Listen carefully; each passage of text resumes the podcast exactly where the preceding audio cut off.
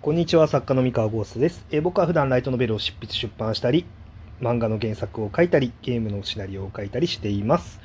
え今日は、え一人称、三人称のお話をしたいと思います。えーっと、まあね、えー質問箱にですね、あの一人称と三人称どっちで書いた方がおすすめとかありますか？っていう質問がありまして、まあ、これにちょっとお答えしようかなと思ってます。えまあ、えー厳密に言うと、えー一人あごめんなさい、そもそも一人称、三人称ってなんだっていう人いるかもしれないんですけれども、えっと、小説においてその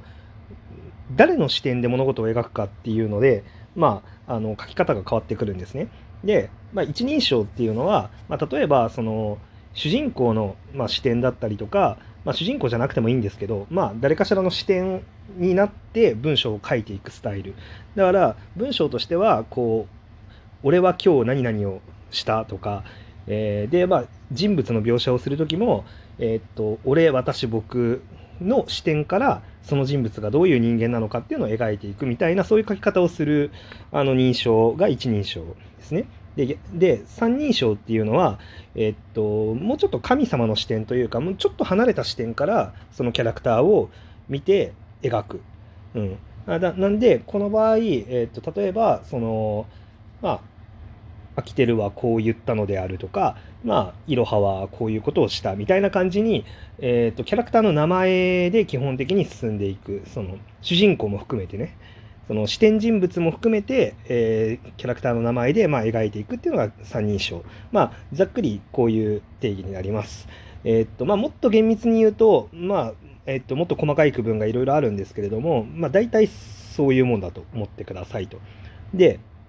でそれを前提にじゃあ、まあ、一人称と三人称どっちで小説を書くのがおすすめなのかっていう話なんですけれどもえーっとですねまあいろんな考え方があると思うんですよね。あの要はどういう文章を将来的に書ける作家になっていきたいのかとかどういう文章が本人に向いてるのかとか、まあ、結構個別具体的なあのやっぱり向き不向きとかその本人の進みたい道によってやっぱりえーっとなんだろうな磨いていくスキルっていうのは違ってくるんで、えーなあと、まあ、書きたいジャンルとかにもよるんですよね。うん、結構やっぱりその群像劇を書きたかったらまあなるべくなら一人称じゃなくて三人称をマスターできる方がいいし、うんえーでっていう感じになるんですけれどもでなんでちょっと個別具体的な話は一旦置いといて、えーっと僕がおすすめするというか、まあ、自分がそうでしたっていうことだけちょっとお話ししようかなって思います。はい、えで結論から言うと、えー三人称をマスターした上で一人称をマスターするっていう順番で、えースキルを伸ばしていくのが僕はベストなんじゃないかというふうに考えてます。はい。えーっと、これは何でかっていうと、えっとですね、まあ自分がそうだったっていうのはあるんですけれども、えっと、まず、えっと、一人称って、その没入感とか、そのキャラクターの心情描写、えっと、中に入り込んで書くっていうことに対して、これほど向いてる描写ってないんですよね、一人称って。あの、まあ本人の心の中に潜っていくのは文章でいくらでもできるんで、あの、まあすごい向いてるんですよ。で、一方三人称だと、まあやっぱりその、ちょっとカメラを離してるので、えーっと、まあ、そのキャラクターの中にどんどん入っていくみたいな描写をしづらい、まあ、できなくはないんですよ。できなくはないんだけど、しにくいっていうのがあって、えーまあ、どっちかっていうと、今そこで起こってる現象とか事象っていうのをフェアに書いていくために、あの向いてるのが三人称なんですよね。で、えーただ、その一人称って、その一人称に慣れすぎると、しかもその未熟なうちに慣れすぎてしまうと、その心情描写に甘えてしまいがちなんですよ。でキャラクターの例えばなんですけど、えーっと主人公から見た相手キャラクターだっていうことに甘えちゃうと相手キャラクターの心の中身っていうのがいまいち伝わらないっていうことも主人公の視点だから仕方ないよねっていう甘えとかが出てきちゃうんですよ。で、えーっとそれは本来は良くなくてで主人公の視点なんだけれどもそのキャラクターが何を思ってそういう行動をしてるのかみたいなところっていうのは読み手から推察できるようにコントロールしていかないと、まあ、やっぱり質の高い小説にはならないんですよね。で、えっと、そのテクニックっていうのは実は三人称をちゃんと徹底して、えっと、勉強しというか、まあ、書き続けることによって割と磨かれてくるところがあってですねでえっ、とより三人称の方がその若干映像演出的なその文章のあの構築の仕方が必要になってくるんですよね。であのなんでかっていうとまあそのなるべく内面に潜っていくんじゃなくてあの客観視点からそのキャラクターを描写していくっていうのが必要になってくるのが三人称なんでえー、っとなんだろうなあんまりその心の声だったりとかっていうのを入れない方が美しいんですよ。でそのキャラクターのその行動だったりとか、えー、っと職業見た目、えー、だったりとかまあちょっとしたしぐ仕草ですよね。うん、とかそのあとは他人に対してのその距離感の取り方だったりっていうその描写を持ってこのキャラクターってこういうキャラクターなんだなっていうのをあの表現していかなきゃいけないんですよ。で、えー、まあ、それは実は一人称においてもあの主人公以外のキャラクターを描くときには大事なことなんですよね。大事なことなんだけどあのつい忘れがちというか、あのー、それが描かれてなくてもまあ OK っていうあの、まあ、なんでかっていうとねなんでかっていうとあの例えばそのえー、っとこ なんだろうな。この女の子はえー、っとうざったい女の子なんであるっていう描写をしたい時に、えー、っと一人称だとすごい簡単で、え、っとまあ、何かしらそのうざいことをえー、女の子が言った上で主人公がこいつうざいなって一言言ったらもうその瞬間その子はうざい子になっちゃうんですよね。うん、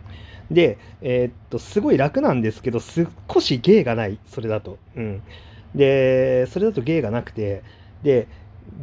逆に三人称だとあの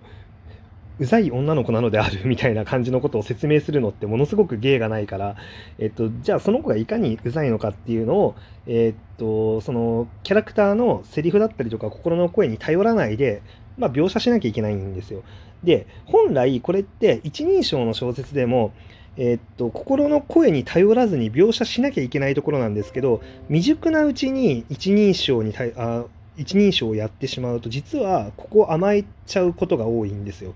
なんで、えー、っと甘えずにその三人称でもその要は心の声とかに頼らないでもそのキャラクターがどんなやつなんだっていうことが読者にちゃんと伝わるような描写ができるその上で一人称に行った方が一人称のクオリティが上がるっていうふうに僕は考えてます。はい。うん、なんで、えー、っとそうですねままあだからまどっちも勉強する、まあ、どっちも書けるようになっとくのがいいなって思っていて、で、あえて、まあ、学んでいく順番をつけるとしたら、三人称から一人称に、まあ、あの学んでいくのがいいんじゃないかと僕は勝手に思っているって感じですね。はい。あの、これ、あの、なんだろう、多分万人に共通する理論でも何でもないんで、あの、そこはちょっと金貨玉状みたいな感じで思わないでもらえるとすごい助かります。あの、実際に、えー、そのやり方で、まあ、勉強してみて自分がま成長しないなとかやり方合わないなって思ったらもう全然あの違うやり方を試してみてください。はい。あのー僕はその文なんだろうな物語を作るプロではあるプロフェッショナルではあるんですけれども人に教えるプロではないのであのちゃんと教えられてるかは全然わからないです。でこれこれも実はラジオトークで別にそんなに、えーと、作家志望の方に教えることを、えーと、趣旨にしたラジオトークではないんですけれども一応その質問箱の質問にまお答えあのしますよっていう感じでやってるので、まあ、こういう質問にもお答えしているっていう感じになるのでまああのそれぐらいのつもりで聞いてください。はい、あのなのであの僕にそのいわゆるその創作の講師みたいな、まあ、期待をされてる方ももしかしたらいるかもしれないんですけれどもあのおそらく教えるのはそんなにうまくないと思います。で万人に使えるテクニックをせんだと思っているわけでもないので、はい、あのそこはちょっとご了承くださいというかご承知おきください。はい、でえー、っとですねえー、まあそうですね。っていう感じで、まあ一人称と三人称は、まあそんな感じかなっていうふうに思います。うん。難しいですよね。で、まあ自分がどっちに向いてるかを判別する方法としては、まあ小説を読んでいて、まあ一人称と三人称、えー、どっちの小説を読んでる時に、えー、あ、この文章を自分書けそうって思うかどうかっていうところかなって思ってますね。多分書けそうだなって思うものっていうのはおそらく向いてるんだと思います。あの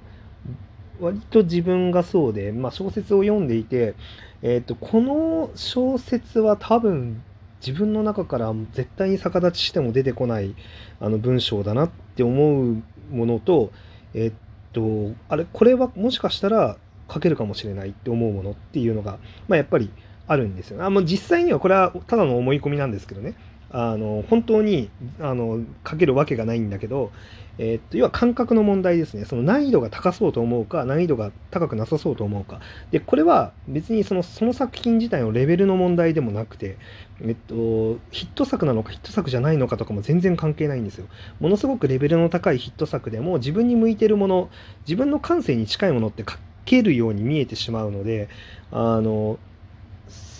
そうそういうものがあったらだからそうですね、本当に書けるわけではないんですよ。うん、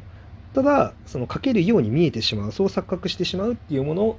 はおそらく向いてるんだと思います。なんで、それはヒット作の中にもきっとあるでしょうし、あのヒットしてない作品の中にもきっとあるでしょうし、もうなんかいろんな、うん、あの傾向とかがあるので、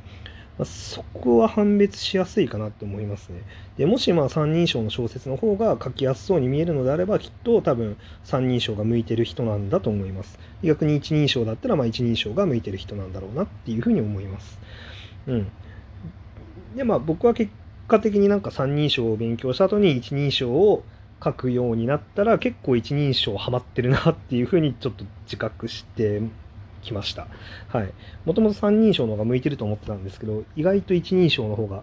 まあ、いけてるなっていうふうに、あの、最近は思ってます。っていう感じですね。はい。参考になりましたでしょうか？まあ、こんな感じで質問箱に質問があったら答えますので、皆さんよろしかったら質問箱に質問投げてください。それでは皆さんおやすみなさい。